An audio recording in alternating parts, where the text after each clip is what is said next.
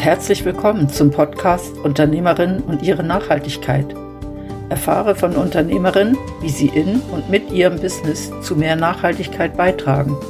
Lass dich inspirieren und finde so den nächsten Nachhaltigkeitsschritt für dein Unternehmen. Mein Name ist Christine Abbühl und ich wünsche dir viel Spaß bei dieser Podcast-Folge.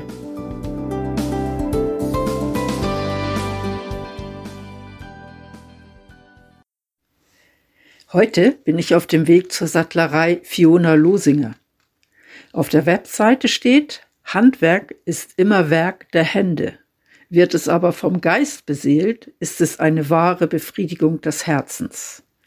Ich bin sehr gespannt, was uns Fiona darüber erzählen wird und wie Leder und Nachhaltigkeit zusammenpassen. Bleibt dran, es wird spannend.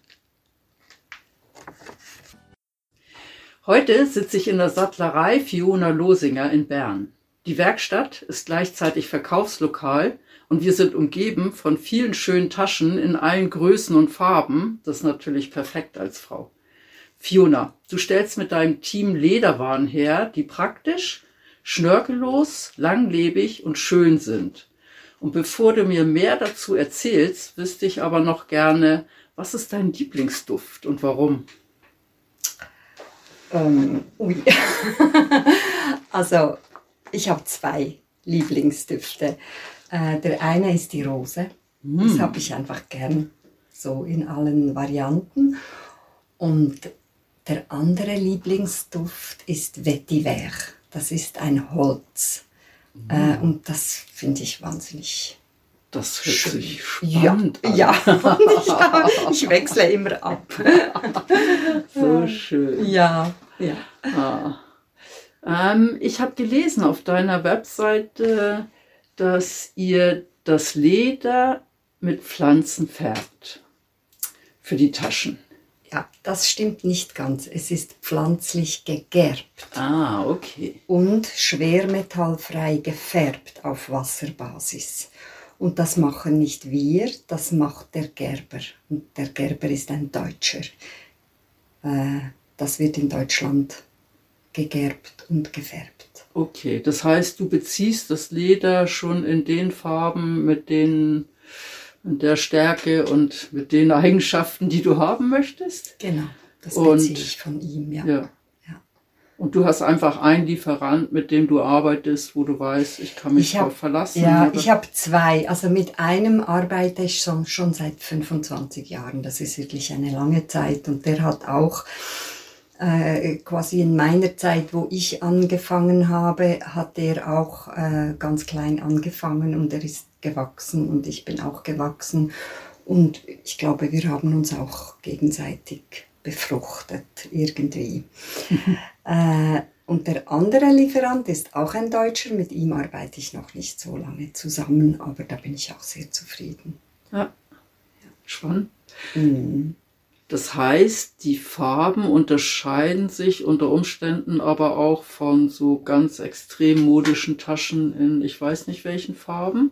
Oder bekommst du auch so leuchtende Farben? Nee, auf diese Art. Nein. Nee, das, das, das äh, kriegt er gar nicht hin ja. äh, mit seinen Methoden. Und unsere Farben, die sind äh, zum Teil recht farbecht, also die verändern sich nicht groß und zum Teil verändern die sich stark. Äh, das, da unterscheiden wir uns natürlich schon von anderen äh, Ledern, also unsere mhm. Leder unterscheiden sich von anderen, ähm, weil bei unserem Leder ist die Oberfläche nicht äh, auf Nitrobasis zugeschmiert. Also das, ist, das Leder ist auf Wasserbasis gefärbt und dann mit Bienenwachs und Lanolin äh, versiegelt und fertig. Und das kriegt dann einfach eine wunderbare Patina. Ja. Der, es, es, hat so, man sieht natürlich alle Naturmerkmale, das ist so ein bisschen, das muss ich den Leuten auch erklären äh, mhm. dass man einfach sieht, dass das Tier gelebt hat und wie es gelebt hat. Äh, aber ja, jede Tasche altert dann halt auch mit, mit der äh, Person, die es trägt. Ja. Und das finde ich schon sehr schön und schätzen auch die Leute. Ja, also man muss dabei sagen, du stellst oder ihr stellt Taschen her, die man nicht ähm, nach einer Saison weggibt, sondern die einen wirklich lange begleiten, weil das sind, sag ich mal, exklusive Stücke ja, im Sinne ja, von, ja. Äh, das ist Handarbeit, das, das ist Handwerk. Ja, hm. das ist Handarbeit. Äh, es ist auch so gemacht, dass wir sie immer reparieren können. Also wir haben wirklich 15-jährige Taschen, die kommen zu uns und das Futter ist irgendwie ein bisschen abgeranzt. Dann können wir das wechseln oder der Boden ist durchge, wie sagt man so, äh, durchgehangen. Dann können wir den inneren Boden ersetzen also wir können die eigentlich immer wieder flicken, bis das Leder selber kaputt geht. Und das, das dauert da so lange, da muss man viel arbeiten. ja, so. Ja. ja. Wenn das Leder dann aber wirklich sein End of Life erlebt hat, ähm, kann ich das dann bedenkenlos entsorgen oder ist da eigentlich irgendwas drin, was nicht gut ist für die nee, Umwelt? Das kannst du auf den Kompost schmeißen. Ah, okay. Du müsstest einfach die Furnituren, also all, alle Eisen müsstest du ähm, wegnehmen. Ja. ja. Aber auch die Eisen, das ist bei uns alles nickelfrei. Da habe ich eigentlich auch schon von Anfang an ja. geschaut, dass das so ist. Also auch bei den Metallen schaust du, ja. dass die ja, nicht, nichts Umweltschädliches genau. dabei ist. Genau. Wie mhm. ist das bei den Stoffen, die innen drinne sind? Da bin ich nicht so konsequent. Äh, also das sind, wir haben viel Baumwollstoffe. Mhm. Äh, wir haben aber auch andere Materialien. Wir schauen einfach immer, was hat es auf dem Markt. Oft haben wir so Restposten, die wir aufkaufen, die eigentlich wahnsinnig teuer werden, aber dadurch, dass es Restposten sind, können wir sie günstig äh, kaufen. Darum wechseln bei uns die Innenfutter auch immer wieder. Es sind nie die gleichen. Aber, ja. Ähm, ja. Ah. Das heißt, der, der nachhaltige Aspekt ist, dass du eigentlich einen Restposten kaufst, der unter Umständen sonst weggeschmissen wird, oder? Ich glaube nicht, dass die weggeschmissen würden. Äh, okay. Nee, weil das kauft ja dann immer irgendjemand, weil das sind alles extrem schöne Stoffe. Und also wir haben auch viel Baumwollstoffe, die, äh, die in der Schweiz äh, gedruckt werden. Das haben wir auch. Aber wir haben einfach auch ähm, synthetische Stoffe. Ja. Das äh, ist Und so. Ich nehme an, die, du kannst ja nicht jeden Stoff nehmen für so ein Infutter. Das muss schon ja. eine gewisse Stabilität ja. haben, ja. oder? Ja, ja, das sind dicke, dicke Stoffe. Ja, viel auch Möbelbezugsstoffe. Das ist eben dort, wo wir die Restkosten kaufen. Ah, okay. Und das heißt, ähm, solche Stoffe gibt es unter Umständen auch gar nicht so viele, die nachhaltig hergestellt sind? Hm, zum, doch, also die, die wir jetzt in der Schweiz drucken lassen, doch, doch die sind äh, durchaus äh, nachhaltig. Die anderen da habe ich jetzt nicht recherchiert, das muss ich jetzt ganz ehrlich sagen, weil wir sind immer wieder froh, wenn wir einfach etwas Schönes kriegen. Ja. Äh, da so lasse ich jetzt einfach das, das, das Fifi auch mal la grazie, wie man dem so schön sagt. Ja, weil ja, irgendwo muss man ja auch einfach leben und, und äh, wie soll ich sagen, äh, ja, wenn wir einen schönen Stoff sehen, dann, dann freuen wir uns, dass wir den haben und dass wir den kriegen. Und wir stellen ja auch alles selber her. Also ich, ich denke manchmal, so nachhaltig wie wir sind, jetzt wirklich, ohne zu blöffen, das muss man dann auch mal suchen und dann finde ich, dann kann man zwischendurch einfach auch eine, sich eine Sünde leisten. Ja. Also ich, ich, wir haben zum Beispiel auch ähm, Leder, aber da haben wir nur ganz wenig und das machen wir, brauchen wir auch nur für Portemonnaies.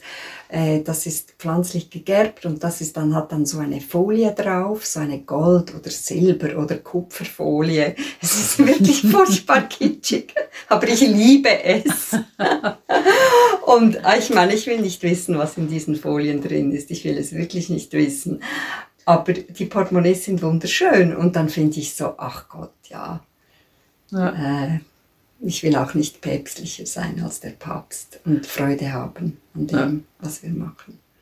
Also ich, ich kann das verstehen. Ich denke, dass nachhaltig sein, klar, ich kann sagen, das muss alles hundertprozentig sein. Ähm, aber ich kann auch sagen, ich mache so viel wie, wie geht und wie für das Geschäft dann auch machbar ist zu dem mhm. Zeitpunkt. Vielleicht ja. ist es in ein paar Jahren anders, weil da irgendwelche neuen Materialien kommen oder neue Verfahren oder was auch immer und dann sieht die Welt vielleicht wieder anders aus.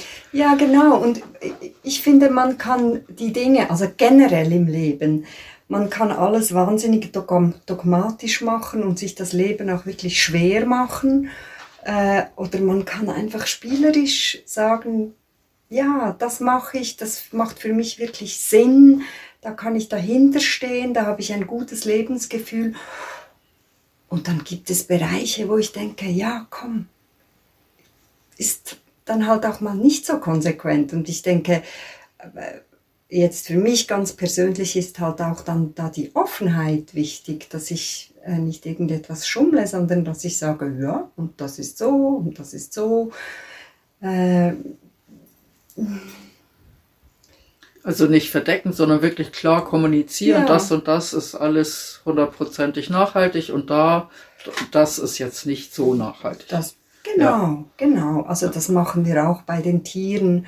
Ähm, dort, wo wir genau wissen, wie lange die Transportwege sind, äh, dann kommunizieren wir das. Oder, oder jetzt beim einen Gerber, der hat wirklich nur Kühe aus dem süddeutschen Raum, die dürfen nicht mehr als 80 Kilometer im Waggon sein. Also das finde ich wirklich alles sehr sinnvoll.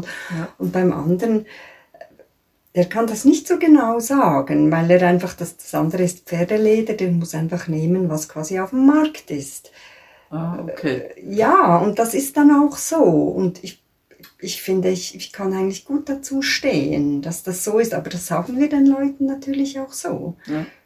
Also du sagst eigentlich, dir ist die Offenheit, also dass die Transparenz ist dir viel wichtiger, als dass du auf Krampf jetzt sagst, ich suche da händeringend irgendwas, was super nachhaltig ist, sondern ähm, ja, vielleicht, ich nehme an, du hast dich auch entwickelt mit der Zeit und hast mhm. Schritt für Schritt dann neue Möglichkeiten gefunden oder oder mit, mit dem Gerber entwickelt, genau. um nachhaltiger genau. zu werden, oder? Genau, ja. ja. Ich finde ja. das einen sehr guten Ansatz, weil meistens ist der Ansatz selber dann eben auch nachhaltig, weil er, weil er verankert ist im Unternehmen und weil es auch ein bisschen so sich langsam und kontinuierlich entwickeln ja, durfte. Ja, also ich aber das ist auch in meinem Wesen angelegt. Ich bin einfach nicht ein dogmatischer Mensch, aber ich habe doch wirklich meine Prinzipien, wo ich dahinter stehen kann. Aber äh, zu viel Dogma ist einfach verkrampft. Und ja. ich, ich, ich bin nicht so durchs Leben. Und das heißt aber nicht, dass ich nicht Verantwortung übernehmen will. Ich finde, da muss man sehr ja. äh, äh auch dort achtsam sein. Ja weil äh, ich finde es wahnsinnig anstrengend, Leute, die so dogmatisch sind und dann noch so ein Sendungsbewusstsein haben. Da, nicht ja, ja die, die tun der Umwelt auch nicht gut. Ja. Also. Ja, das, es stimmt. Also es, äh, ich, ich gehe da, da bin ich mit dir einig. Jemand, der, der immer versucht, andere zu überzeugen, tut eigentlich genau das Gegenteil von ja, dem, was er erreichen ja, möchte. Genau. Und das finde ich sehr schade. Mhm. Mhm. Ähm, wo siehst du ein Potenzial, wenn du sagst, ja, ich, ich, ich, ich, nicht alles ist so hundertprozentig nachhaltig, für mich stimmt es momentan, aber gibt es etwas, wo du sagst, hm, da fände ich das schön, wenn ich noch eine, eine noch bessere Lösung finde, ich, ich ich blinzel mal in diese oder andere Richtung. Oder sagst also, du nein, ist gut Nee, so? nee, nee, da gibt es schon verschiedene äh, Sachen, die, wo ich so blinzle. Äh, also das eine ist ganz sicher äh, Material, was nicht Leder ist, mhm. aber trotzdem äh, äh, ja, nachhaltig und auch die Qualität annähernd des Leders haben würde. Aber da bin ich einfach echt, äh, das überzeugt mich alles einfach noch nicht, was ich so sehe auf dem Markt. Das ist wie ja so das eine, einfach wirklich das, äh, die Materialien. Mhm.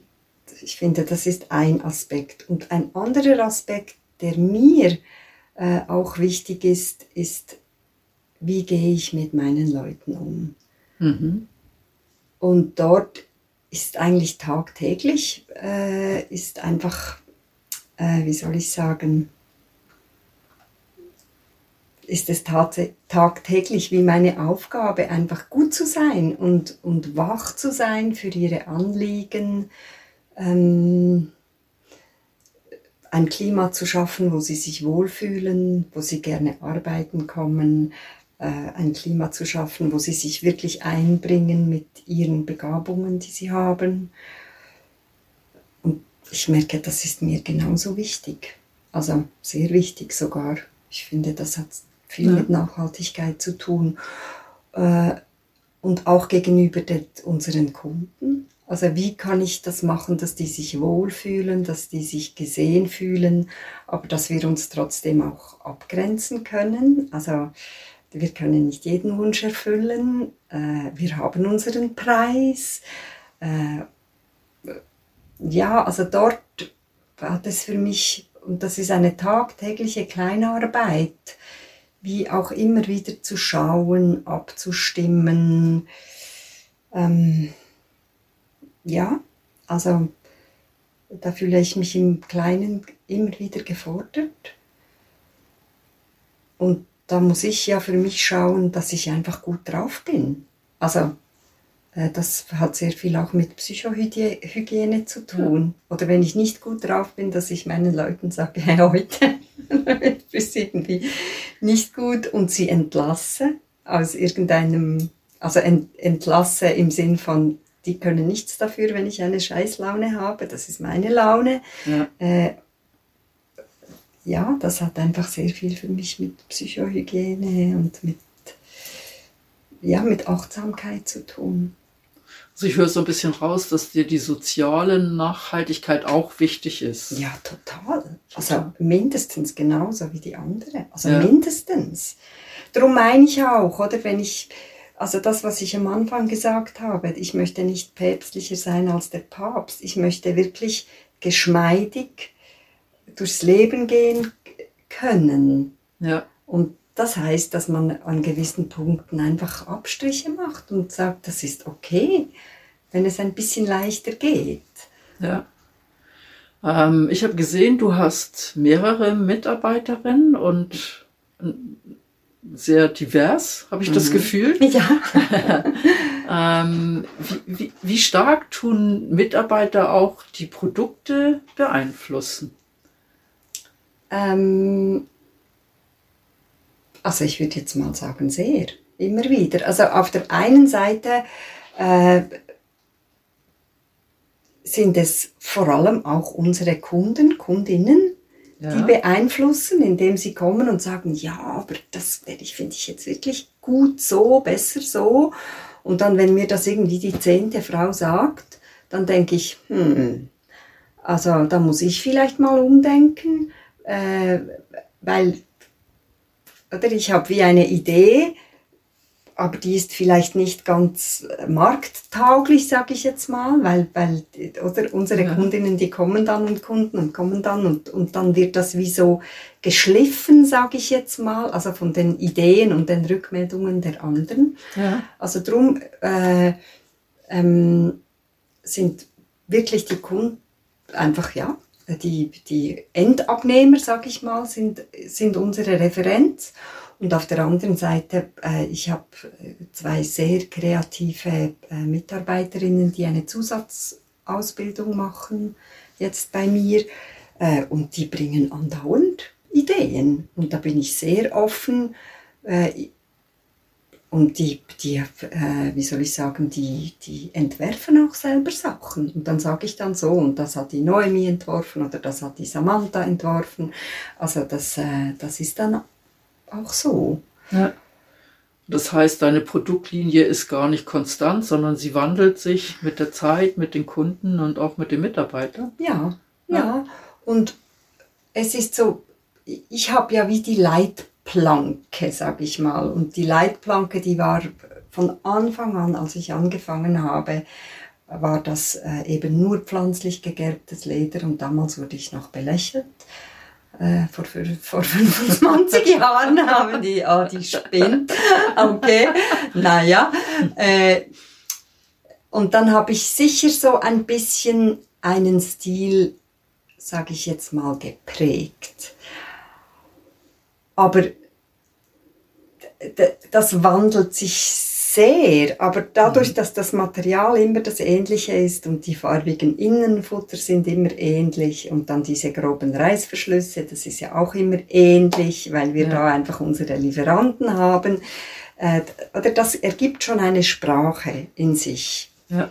Und aber dort drin kann man sehr viel spielen. Und eine andere Sprache, die wir auch haben, ist ähm, äh, äh, wie soll ich sagen, wir sind, oder du siehst ja jetzt, wir haben zwei Nähmaschinen, ja. wir haben eine Schärfmaschine und wir haben noch eine dicke Nähmaschine. Und der Rest ist alles Handwerkszeug. Also wir äh, können nicht etwas industriell an, äh, herstellen. Wir sind ja. wirklich ein Handwerksbetrieb. Das heißt, wir sind beschränkt. Unsere Mittel sind beschränkt. Aber gerade in dieser Beschränkung ergibt sich eine unglaubliche Kreativität. Man muss die, die, die kreativsten Sachen, also wenn ich so um mich herum gucke, dann merke ich so, die, die, die kreativsten Sachen entstehen meistens in der Beschränkung. Weil ja. dann muss man sich wie so äh, einfach fokussieren und wie so bündeln, die, ja. die Kräfte oder die, ich weiß gar nicht, wie ich das äh, beschreiben kann.